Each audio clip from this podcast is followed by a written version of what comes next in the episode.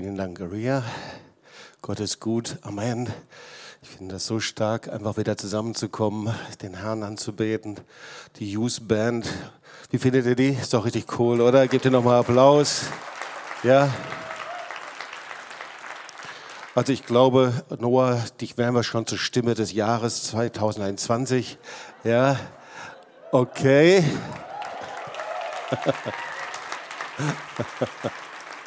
Super, sehr, sehr cool. Ähm, ich wollte vorher noch ein Wort weitergeben, ähm, das ich so stark während der Anbetung hatte. Und zwar sah ich in meinem Geist diesen Kampf zwischen Jakob und dem Engel am Jabok. Ihr kennt die Geschichte, wie er mit dem Engel ringt. Und ich hatte immer die ganze Zeit das Wort Widerstände. Und ich habe dann gefragt, Herr, was möchtest du sagen damit eigentlich? Und es war ja so, dass äh, Jakob 14 Jahre lang gedient hatte, erst sieben Jahre äh, Rachel, zuerst sieben Jahre Lea, dann Rahel und, ähm, und äh, eigentlich alles getan hatte, gemacht hatte, gedient hatte. Und seine Zeit war nicht vorbei, sondern dann sprach der Herr zu ihm, ich möchte gern, dass du losziehst. Und eigentlich etwas ganz, ganz Wesentliches. Ich möchte, dass du losgehst, um dich mit deinem Bruder zu versöhnen. Und, äh, und merkwürdig, da taucht der Engel auf und versucht ihn daran zu hindern. Das ist doch merkwürdig, oder? Dass äh, also ein Widerstand von Gott da ist, um ihn zu hindern, dass er sich versöhnt. Und, äh, und da war dieser Kampf. Und ihr kennt diesen Kampf. Äh, Jakob sagt, ich lasse dich nicht, du segnest mich denn. Und ich glaube, dass der Herr auch sagen möchte in dieser Zeit, vielleicht zu einigen, vielleicht zu uns als Gemeinde, äh, vielleicht aber auch grundsätzlich, jeder kann das für sich rausnehmen, Widerstände, die dir äh, entgegenkommen, sind nicht immer Widerstände nur vom Feind. Und Widerstände sind auch nicht dazu da, um dich abzubringen, das zu tun, wozu Gott dich gerufen hat, sondern dieser Widerstand, der war da, dass Jakob festhielt. Und Gott wollte sehen, dass Jakob festhielt an der Verheißung, entschlossen festhielt, dass er anfing zu ringen und zu kämpfen mit Gott, bis er die Verheißung in seiner Hand hatte. Und ich glaube, das Jahr 2021 wird auch ein Jahr sein, in der der Herr sagt, ringe und kämpfe, bis du die Verheißung in deiner Hand hast, bis ich dir das gegeben habe, was ich für dich vorbereitet hat. Und ihr wisst, wie dieser Kampf ausgegangen ist. Der Engel schlug Jakob an die Hüfte und er lief weiter und er hinkte, er war gezeichnet, er war überwunden mit Gott, aber gleichzeitig hat er mit Gott gerungen und hat sich von ihm überwinden lassen. Und was kam danach? Versöhnung. Versöhnung mit seinem Bruder. Und was kam danach? Gott siedelte ihn an und hat seine Verheißung über ihn erfüllt. Das heißt, auch da, wo du Widerstände, wo wir Widerstände erleben in diesem Jahr, denk nicht, dass es immer nur der Feind ist, sondern der Herr möchte, dass wir entschlossen sind, dass wir mit einer Mentalität des Kampfes aufstehen, mit einer Mentalität der Entschlossenheit, die Verheißung, die Gott gegeben hat, festzuhalten und die zu sehen. Bist du bereit dazu? Amen. Okay, super. Ja, natürlich äh, 2021 ähm, ist ja immer die Frage, was kommt, was kommt auf uns zu. Ich habe schon auch Silvester ein bisschen was darüber gesagt. Ähm, ich werde versuchen, das heute noch ein bisschen zu ergänzen mit dem Wort Gottes. Und ähm, ich habe mir gedacht, ich fange einfach mal mit ein paar Trendwörtern an. Äh, Trendwörter 21. Äh, ich weiß nicht, ähm, ob du ein Fan von Trendworten bist. Ich nicht unbedingt. Aber ich habe mir sagen lassen, also Trendwörter, die kennzeichnen also den aktuellen Veränderungsprozess. Es zeigt also, die aktuellen Trends, was auf einen zukommt. Also es sind ja nicht nur Christen, die sich eben mit diesem Jahr jetzt beschäftigen, 2021, sondern es gibt also Zukunftsforscher, Wissenschaftler, Analysten oder wie auch immer. Und dazu gibt es eben auch diese neuen Schlaglichter des Wandels. Und ich wollte dir einfach mal zu Beginn einige vorstellen. Also Schlagwort Nummer eins, das ist die Covid- und Corona-Kartoffel. So, was ist das? Für die einen war Sport das neue Highlight des Tages. Sie wurden fit durch Covid, Covid. Für die anderen war der Weg vom Bett auf die Couch genug Bewegung. Sie mutierten von der Coach Potato zur Corona-Kartoffel. Ich weiß nicht, ob du so jemand bist. Das zweite Schlagwort Corona Boots. Also Abschied von High Heels und Sneakers. In den 2020er brauchten wir einen festen Tritt und viele Fashion- und Schuhbrands haben materialische Treter auf den Markt gebracht mit Sohlen, mit Traktorreifen und Antritt wie ein Tesla Performance. Dann gibt's die Corona Coaster. Wusstest du, was das ist? Ich habe das auch vorher nicht gewusst. Bezeichnen eine Gefühlsachterbahn während der Corona-Krise, geleitet von dem sich ständig neu ausrichten müssen nach dem aktuellsten Informationen. So, nächste Wort, das gefällt mir besonders gut. Fremdflixen. Weißt du, was Fremdflixen ist? Ja, du lernst heute richtig was hier. Fremdflixen. Also das solltest du dir dringend merken. Das, der gemeinsame Serienabend ist für immer mehr Menschen, speziell für Paare, zu einem unverzichtbaren Ritual geworden. Manche Menschen schauen jedoch vor lauter Neugierde die Serie alleine oder gar mit fremden Personen heimlich weiter. Dieser schwerwiegende Vertrauensbruch wird als Fremdflixen bezeichnet. Also du kannst mal deinen Nachbarn fragen, bist du ein Fremdflixer? Weißt du? Ja? Serie und dann die Frau guckt heimlich dann die Serie weiter dann. Und das letzte, also man könnte auch viele andere, aber es gefällt mir auch gut, Hoover Five. Ein High-Five-Handschlag, der Corona-bedingt nicht zum Ende ausgeführt wird, um sich nicht zu berühren. Ja, so angedeutet, stammt vom Hoverboard, dem schwebenden Skateboard aus zurück in die Zukunft. Also die Abwandlung ist Hoover Hack, Hoover Shake, Hoover Kiss und Hoover Touch. Komm, lass uns mal alle aufstehen einfach mal zu, in diesem gesalbten Gottesdienst. Und äh, ich finde, äh, versuch doch mal deinen Nachbarn einfach mal einen Hoover Hack und einen Hoover Shake und Hoover Kiss zu geben und sag schön, dass du da bist. Es ist eine Zeit, Gott ist treu und Gott ist wunderbar. und Hoover Five, genau. Okay, so du darfst dich setzen. Preis den Herrn. Ja, gefallen dir die Trendworte? Sind gut, hä? Also. Also worüber predige ich? Offenbarung 21.5. Es ist erstaunlich, dass ähm, in diesem Jahr der Herr so konkret über bestimmte Dinge gesprochen hat. Und ich glaube, das Wort, das wird dir dienen. Offenbarung 21.5. Und der auf dem Thron saß, sprach, siehe, ich mache alles neu. Das haben wir hier auch stehen mit der wunderschönen ähm, Grafik von der Hanna. Und dann Lukas 3, Vers 16 stelle ich auch zu Anfang. Da antwortete Johannes und sprach zu allen, ich taufe euch mit Wasser es kommt aber der, der stärker ist als ich. Ich bin nicht wert, dass ich ihm die Riemen seiner Schuhe löse. Der wird euch mit dem Heiligen Geist und Feuer taufen. Ich hatte es schon zu Beginn gesagt. Ähm, es gibt auch eben wissenschaftliche Analyse, Analysen oder auch Vorhersagen für 2021.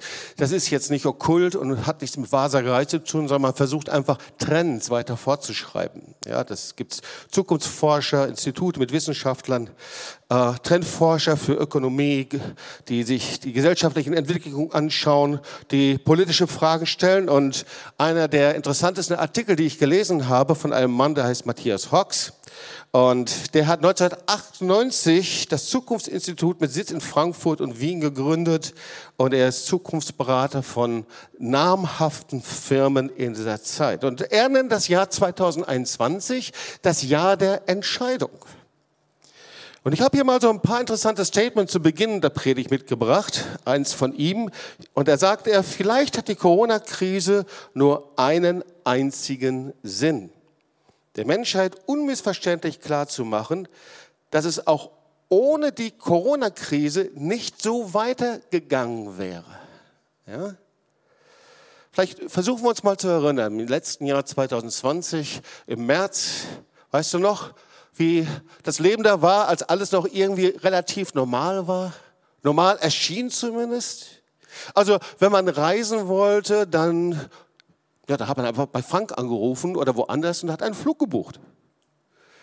Ja, bei uns war es nach Israel und wir sind, unsere letzte Reise war nach Oswiecim. Äh, mit einem amerikanischen Team mit Paul Wilbur sind wir nach Auschwitz gegangen. Oder aber, erinnerst du dich noch, vor März 2020, ja, wenn man jemanden begrüßt hat, den hat man einfach umarmt. Kannst, dich da noch, kannst du da nicht noch daran erinnern? Oder wenn man essen gehen wollte, dann suchte man sich einfach ein, nein, ein Restaurant aus. Boah, wie lange ist das schon her? Was hat sich seitdem verändert alles? In diesem, ist ja noch gar nicht ein ganzes Jahr, in diesen neun Monaten. Aber die andere Frage ist, was bleibt denn eigentlich von diesen neun Monaten und wird die zukünftige Zeit verändern? Also hast du dir vorstellen können, dass die Regierung Milliarden in Hilfsprogramme investieren musste? Oder dass Zehntausende einsam und ohne Möglichkeit besucht zu werden auf den, Investi auf den Intensivstationen sterben mussten? So Zitat von dem äh, Matthias Hawks. Wir befinden uns inmitten einer gewaltigen Turbulenz, die all unsere Lebenssysteme erfasst hat.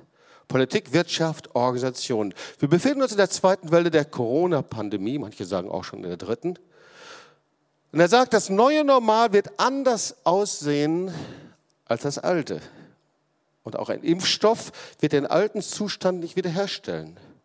Das noch seltsamere Jahr 2021 wird in vielerlei Hinsicht Entscheidungen bringen. Entscheidungen über Autokratie und Rebellion, über Demokratie, Freiheit und Globalisierung. Im Jahr 2021 wird sich langsam eine neue Weltordnung oder auch Weltunordnung enthüllen. Und so schreibt er weiter, die Pandemie ist ein Weckruf. Ich weiß nicht, ob der Mann Christ ist oder nicht, aber er schreibt das hier als Wissenschaftler, als Analyst. Vielleicht hat die Corona-Krise nur einen einzigen Sinn, der Menschheit unmissverständlich klarzumachen, dass es so nicht weitergegangen wäre wie bisher. Und das haben so Krisen an sich. Und vielleicht versuchen wir das genau zu hören. Sie beenden Exzesse. Sie konfrontieren uns mit unserer eigenen Dekadenz. Sie lösen festgefräste Denkmuster auf und zerstören das Überkommene. Sie erzwingen Innovationen, die vorher stecken geblieben wären. Und diese Shifts, die sind nicht immer angenehm. Aber das ist vielleicht genau das Wesen des Wandels, der jetzt überdeutlich vor uns liegt. Schmerz und Neubeginn. Wir haben die Komfortzone, die längst brüchig geworden war, hinter uns gelassen. Und im Sinne der Zukunft ist das keine schlechte Botschaft. Zweites Zitat, heute in der Welt am Sonntag gelesen, von einem Autor namens Sascha Lenartz. Die großen Pandemien der vergangenen Jahrhunderte waren Vorboten drastischer Veränderungen. Ob Pest oder Cholera, AIDS oder Ebola, alle haben die Welt auf den Kopf gestellt und letztlich radikal modernisiert. Auch nach der Corona-Epidemie wird die Welt eine andere sein. Ja, woanders gelesen, die Pest des Mittelalters, die brachte die Renaissance hervor. Und so ein letztes Zitat. Manche Krisen, das wissen wir auch aus unserem persönlichen Leben, wirken wie eine Schocktherapie, in der Heilsames entsteht. Es ist die Frage, wie wir damit umgehen werden. Und was und wie darin die biblische Perspektive ist. So, das war die Einleitung.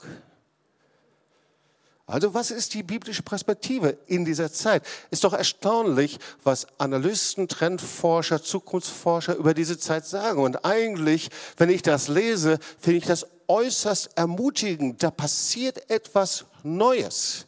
Was ganz Neues, was vorbereitet wird. Die Frage ist nur, was wird es sein und wie gehen wir damit um? Die Frage ist, gibt es prophetische Impulse für das Jahr 2021? Und auch hier habe ich mal so ein bisschen geforscht, so wie das so bei prophetischen Impulsen ist. Die sind oft sehr vielfältig, aber an manchen Punkten gibt es eben auch erstaunliche Übereinstimmungen. So ein paar Übereinstimmungen. Wir leben, das wird immer wieder von unterschiedlichsten Orten und Richtungen eben gesagt, in der letzten Zeit, und zwar in einem antichristlichen System, das geradezu explodiert. Das ist das zum Beispiel, was Benny Hinn sagt. Oder Jesus kommt, sein Kommen steht nah bevor und wir sollten uns bereit machen dafür. Also dieses, das Kommen Jesu, äh, das ist immer ein Grundton aller prophetischen Impulse. Oder aber ein anderer, wir erleben mitten im Gericht Gottes eine Zeit des Segens und der Gnade. Das ist auch interessant eigentlich. Und das ist ja auch so, das erleben wir in den Gemeinden und das sehen wir auch in Israel dass eben inmitten dieser Zeit, jetzt steht die vierte Wahl bevor, ein einzigartiger Frieden einkehrt im Nahen Osten mit arabischen Nationen. Wow, wie passt das zusammen? Oder übereinstimmen, diese Zeit ist eben wie Wehen. Und wenn wir, also wie Wehen einer gebärenden Frau, die immer stärker werden, wenn wir Entscheidendes nicht ändern, ist nochmal ein anderes Statement, werden die Erschütterungen auf allen Ebenen zunehmen. Zwei Zitate. Benny Hinn, Jesus kommt, also Benny Hinn sagt das, das erste Zitat. Er sagt, Jesus kommt, sein Kommen ist viel näher, als du denkst. Wir müssen bereit sein, wie wir noch nie bereit waren. Oder Jonathan Kahn sagt dir bestimmt auch. Ähm, so, die einzige Hoffnung, die die USA hat, ist wirklich Erweckung. So, jetzt haben wir mal so verschiedene Prognosen uns angeschaut und ich frage mich, wo kommen so unterschiedliche Prognosen und gleichzeitig, woher kommt das, dass es doch auch sehr viele Übereinstimmungen gibt? Der erste Punkt ist natürlich, wenn wir uns die Offenbarung, das Buch der Offenbarung anschauen, das letzte Buch in der Bibel, da ist die Offenbarung kein Fahrplan. Also es ist kein historischer Ablauf, wie eins ums andere kommen wird. Du kannst also nicht deinen Finger da reinlegen und sagen, so jetzt befinden wir uns hier. Warum? Weil das Wort Gottes eben sagen kann, niemand kann das Kommen Jesu vorhersagen. Ja, also du kannst es nicht wie ein Mosaik zusammenbauen und sagen, aha, und du bringst das mit Zahlen zusammen, das geht nicht. Und alle, die das probiert haben, da ist es eben schiefgelaufen. Wir müssen aber lernen, sagt das Wort Gottes, die Zeichen der Zeit zu beurteilen. Und da fragt Jesus eben und fragt das Wort Gottes, könnt ihr das noch nicht? Könnt ihr die Zeichen der Zeit nicht beurteilen? Und die Frage ist, wie können wir das in der besten Weise tun? Und natürlich sehen wir, dass Jesus auch sehr klar und eindeutig ist, Matthäus 25, Matthäus 24 und 25, weil er vergleicht sein Kommen eben mit diesen Geburtswehen, ja, die in Form von Krisen und Katastrophen und Erschütterungen immer heftiger werden und immer heftiger werden. Er beschreibt das wie eine Verdichtung der endzeitlichen Zeichen, an denen wir eben die unsichtbare Realität des lebendigen Gottes erkennen können. Dass wir eben es zu tun haben mit der übernatürlichen Welt, mit einem unsichtbaren, gigantischen Kampf zwischen Licht und zwischen Finsternis. Wir können das auch im Lukas-Evangelium nachlesen, Lukas 21, 7 bis 13. Eigentlich ein gigantisches Kapitel, das man ganz langsam lesen müsste. Ich will nur einige Verse daraus nehmen. Die Jünger fragten ihm, Lehrer, wann wird das geschehen? Welches Ereignis wird ankündigen, dass diese Dinge bevorstehen? Und Jesus antwortete, lasst euch von keinem Menschen täuschen und verführen, denn viele werden unter meinem Namen auftreten und von sich behaupten, ich bin es, der Retter, auf den ihr wartet. Und sie werden verkündigen, jetzt ist die Zeit gekommen. Ja, also es sind so viele, die sagen so, jetzt ist es, jetzt ist es. Und Jesus sagt vorsichtig, aber es wird eben sichtbare Zeichen geben. Und ich nehme hier nur den Vers 10 heraus. Es wird schwere Erdbeben geben und in vielen Teilen der Welt Hungersnöte und Pandemien. Schreckliche Dinge werden geschehen, am Himmel werden gewaltige Erscheinungen zu sehen sein und da wird all das aufgezählt und darunter gehört eben auch die Verfolgung der Gemeinde. Und alles, was Jesus sagt, ist eigentlich hey, ihr müsst wirklich wachsam sein. Ja, ihr müsst euch nicht erschrecken, ihr müsst euch nicht fürchten. All das kommt, all das war schon da. Das ist nicht neu, es verdichtet sich, es wird intensiver, aber ihr müsst wachsam sein. Und so, und da kommt jetzt dieser Vers hinein. Das Jahr 2021, siehe, ich mache alles neu. Offenbarung 21, 5. Warum dieser Vers? Warum dieses Wort? Aber im Silvester habe ich das ein bisschen näher ausgeführt. Das fasse ich jetzt hier nur ganz schnell zusammen. Ich habe über die verschiedenen Kapitel der Offenbarung gelehrt, damit man weiß, wie man das eben gut äh, einordnen kann und verorten kann. Kapitel 19. Wie gesagt, das fasse ich jetzt nur sehr schnell zusammen. Es gibt ein Ende der dämonischen Welt und der Finsternis. Das ist also das Kapitel da wird das Tier und der falsche Prophet in den Fuhl geworfen. Kapitel 20. Es gibt eine Zeit des Gerichtes.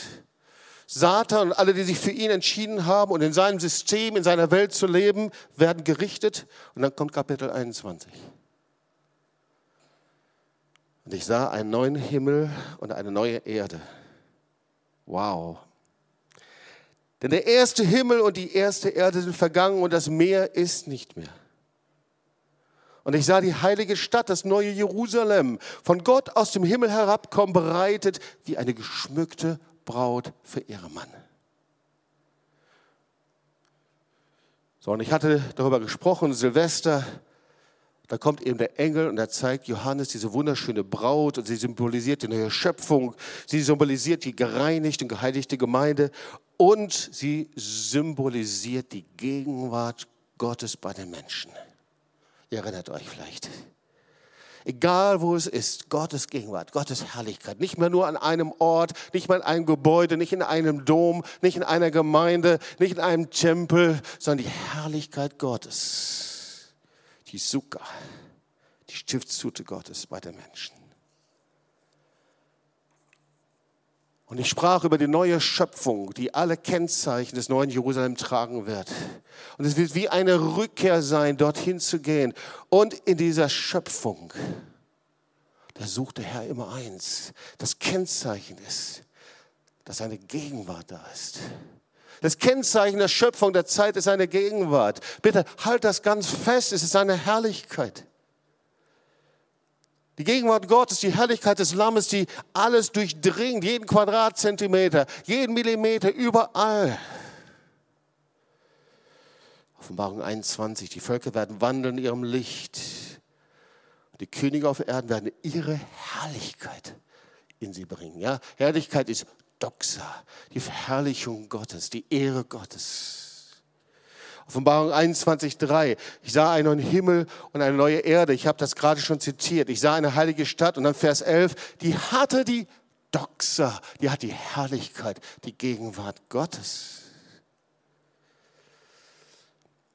Und ich hatte Silvester damit geendet und ich wollte diesen Satz nochmal festhalten, ihr Lieben, und äh, ergreife diesen Satz. Wo Gottes Gegenwart und Herrlichkeit ist, da kann er alles neu machen.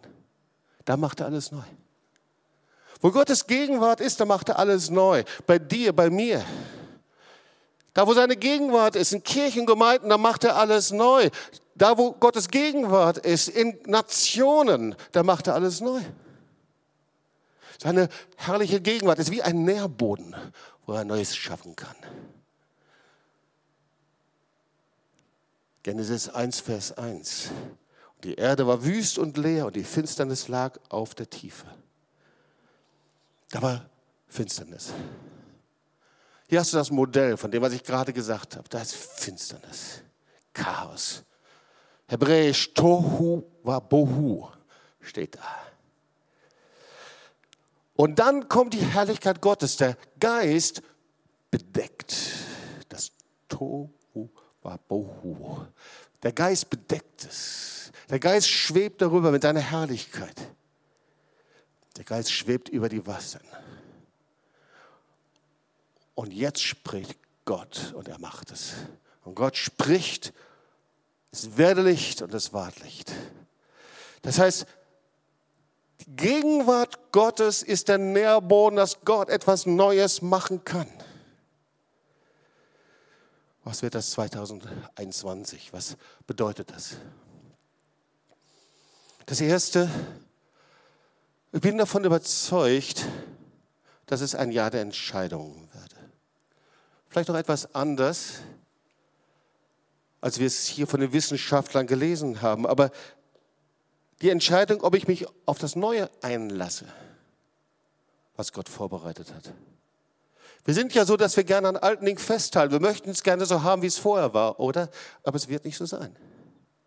Ob ich mich auf das Neue einlasse, um mit dem lebendigen Gott das Neue präge und gestalte und Licht bin in dieser Zeit, oder ob ich an dem Alten festhalte, diese alte Normalität, die eigentlich so unnormal war, das wieder zurückhaben will, dieses Leben. Ich glaube, noch nie wurde ein Wort so lebendig. Wer die Hand an den Flug legt und schaut zurück, ist nicht geschaffen für das Reich Gottes. Ein Jahr der Entscheidung, ob ich mit meiner Kraft und Stärke und Einfluss und Leistung, und das war ja diese unnormale Normalität vor März 2020, oder? Leistung, Stärke, Kraft, Ansehen. Ob das in Firmen war, in, der Wirtschaft oder genauso in Kirchen, Gemeinden, wo auch immer. Ob ich mit meiner Kraft, Stärke, Leistung schnell wieder zu Einfluss kommen möchte, schnell wieder zu Ansehen kommen will. Und dann werde ich unwillkürlich zu Teil eines antichristlichen Systems. Oder aber, ob ich alles, was ich habe und was ich bin, auf den wiederkommenden Jesus ausrichten werde. Das Jahr der Entscheidung ist, dass wir bereit sein müssen, wie wir noch nie bereit sind. Ich bin überzeugt. Und zwar, indem wir unsere ganze Aufmerksamkeit, alles, was wir haben, wirklich auf Gott, auf die himmlischen Dinge ausrichten. Erfüllt sind von seiner Liebe, erfüllt sind von seiner Gegenwart, erfüllt sind von seiner Herrlichkeit. Und überall da, wo Gott das sieht, bei dir persönlich, bei mir, in meinem Gebet, in meiner Zeit mit dem Herrn, in der Zeit, in der wir nicht nur einfach beten, nicht nur tun, nicht nur machen, all die christlichen und guten Dinge, von denen wir wissen, dass sie richtig sind, sondern wo er selber kommen kann, da dachte er, da mache ich was Neues. Da mache ich alles neu. 2021 wird auch ein Jahr sein, in der die Gemeinde bereit sein muss. Das Kommen Jesu vorzubereiten. Dazu sind wir berufen, oder? Und ich hatte so stark das Wort vom Johannes dem Täufer. Ich hatte das immer wieder. Gott sucht die Mentalität vom Johannes dem Täufer und zwar in uns, in mir und in dir. Und ich hatte das so noch nie gesehen, dass Johannes der Täufer nicht nur eine historische Figur war, die eben das Kommen Jesu vorbereitet hat, sondern dass er ein Modell ist für die Gemeinde der letzten Zeit. Lukas 3, Vers 16. Ich taufe euch mit Wasser.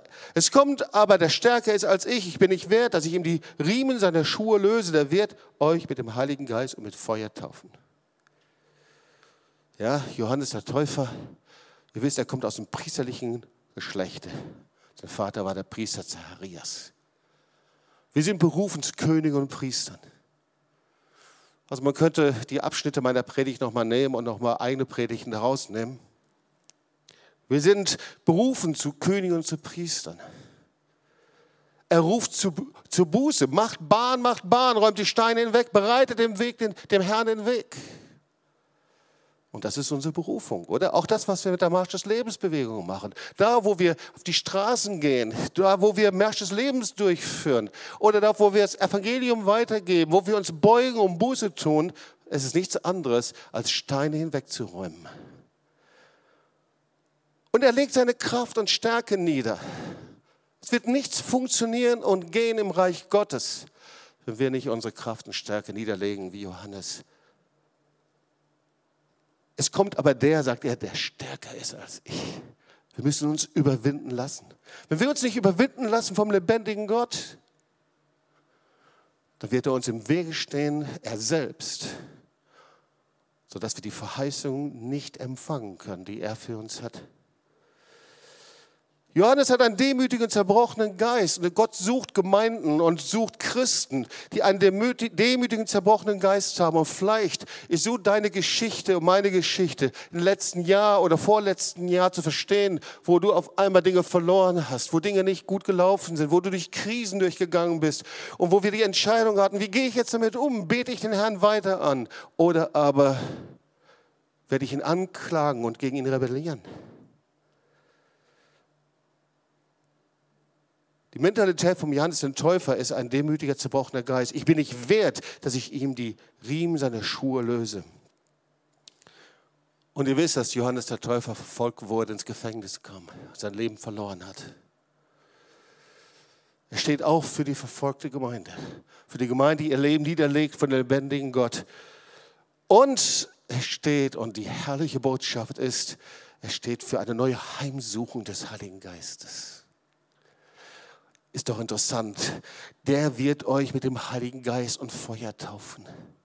Ich bin davon überzeugt, überall dort, wo der Herr diese Mentalität sieht und erkennt, in uns, in Kirchen, in Gemeinden, den Geist der Buße, da wir unsere eigene Kraft und Stärke entäußern, das heißt, sich selbst zu nichts machen, entleeren und mit einem demütigen, zerbrochenen Geist im Dienen, da wird der Heilige Geist angezogen da kommt er mit einer neuen Kraft, mit einer neuen Salbung, mit neuen Gaben, die wir bis jetzt noch nie gesehen haben, mit einem Wirken des Heiligen Geistes, das mit nichts zu vergleichen ist mit dem, was wir von Erweckung vorher gehört haben. 2021 wird auch das Jahr der Wegbereitung sein. Wir räumen Steine hinweg. Wir ebnen den Weg. Ich hatte es gerade schon gesagt, Marsch des Lebens. Wir rufen die Nation nach Jerusalem. Das machen wir nicht, weil wir eine Tradition haben und der March of the Nations 2018 so gut gelungen ist, sondern weil wir das Herz Gottes berühren und ihn ehren und wir sagen, es ist eine Zeit, wo die Mentalität von Johannes dem Täufer freigesetzt ist. Und das ist nur, wenn wir die Erwählung Israels ehren.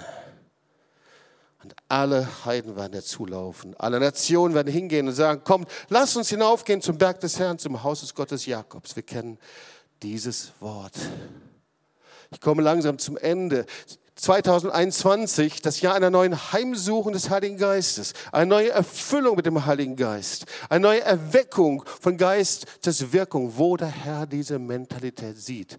Und ich sage dir, mein Gebet vom Herrn ist es, sag Herr, ich möchte, dass du in mir diese Mentalität sehen kannst, in uns als Gemeinde, als Werk diese Mentalität sehen kannst. Herr, wir wollen eine neue Heimsuchung, wir haben so einen Hunger, also einen Durst nach dir, weil nur da, wo ein Hunger und Durst ist nach dem lebendigen Gott, da kann er sich bewegen. Ich komme zum Ende.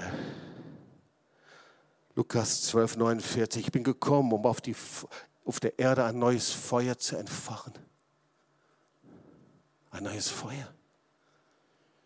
Ich sah vor ein paar Tagen einen kurzen YouTube-Clip, das war das Zeugnis von der Frau von Steve Hill. Ihr wisst, dass wir mit Steve Hill freundschaftlich verbunden waren. Steve Hill, er war der Träger der Erweckung in Pensacola. Er war hier in Tübingen. Wir hatten das Vorrecht, ihn da zu haben. Wir haben ihn besucht, wir haben ihn zu Hause besucht. Ich bin sehr, sehr dankbar für diese Freundschaft, die wir hatten.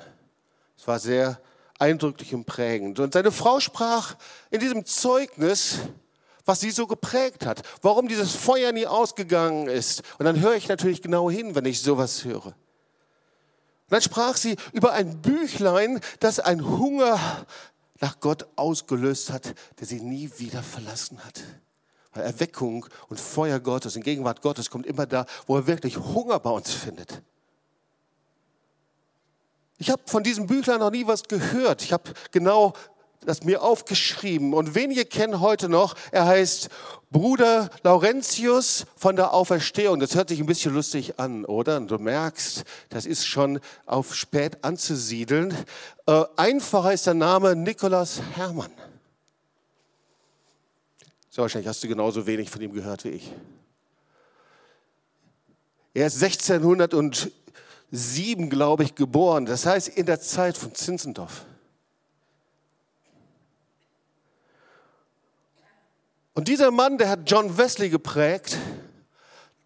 Dieser Mann, der hat Erweckungsbewegungen geprägt. Er wurde mit 26 Jahren Mönch. Vorher war er Söldner im 30-jährigen Krieg, verletzte sich am Bein, bekehrte sich übernatürlich und schloss sich dann den Karmeliten als 26-jähriger Laienbruder an. Sein Körper war grob gebaut, er war an seinem Bein behindert. Dieser Mann schrieb nie ein Buch. Er war kein Wissenschaftler. Er musste im Kloster 15 Jahre lang in der Küche arbeiten, was er eigentlich nie wollte. Und er wurde zu so einem Zeugnis der Gegenwart Gottes, dass zu seinen Lebzeiten Gelehrte zu ihm hinkamen und das Gespräch mit ihm suchten. Und Jahre nach seinem Tod schrieb dann ein Mönch all die Zeugnisse und Briefe auf, die er von ihm gehört hatte und veröffentlichte sie. Und was war sein Geheimnis? Was war sein Geheimnis? Sein Geheimnis war sehr einfach und schlecht, ihr Lieben. Sein Geheimnis war, dass alles, was er tat, aus Liebe zu Gott hat. Alles. Und er wollte nichts tun, was in irgendeiner Art und Weise das Missfallen Gottes erregt. Und er ging sein ganzes Leben durch. Alles, was er tat, das sollte zu seiner Ehre sein, aus Liebe zum Herrn. Ich will dir zwei Sätze zum Schluss zitieren. Dass ein einziges Mittel, zu Gott zu kommen, darin bestand, dass er alles aus Liebe zu Gott tat, war es ihm gleich, mit welcher Sache er beschäftigt war. Vorausgesetzt, dass sie von Gott war. Es war Gott und nicht die Sache, worauf er sah. Ganz gleich, was du machst. Ob das niedrig oder hoch ist, viel oder wenig. Ob es in der Küche ist, ob das beim Putzen, beim Parkplatz, ob es an der Werkbank oder hinter deinen Büchern ist. Gott ist das ganz gleich.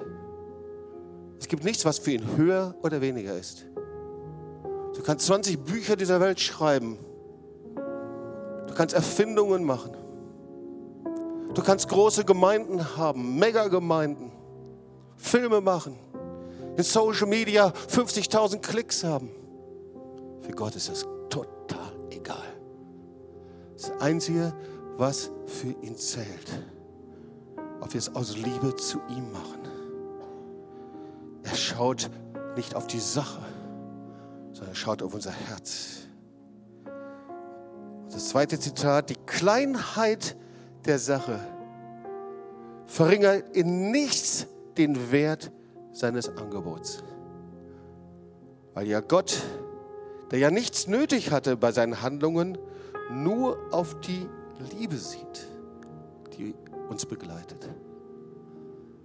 Nicht wie viel es ist, wie wenig. Es ist nicht so, dass wir uns so bestimmen lassen von dem Wert der Dinge, die wir tun, von dem, was für einen anderen rüberkommt, was der andere darüber denkt, wie wichtig das für mich ist oder nicht wichtig ist, ist für Gott total egal. Er schaut, ob du es aus Liebe tust. Komm, lass uns aufstehen. Und wir wollen gemeinsam beten. Ich werde sicherlich zu anderer Zeit noch mehr von ihm erzählen. Aber ich wünsche dir und uns, dass wir uns vorbereiten lassen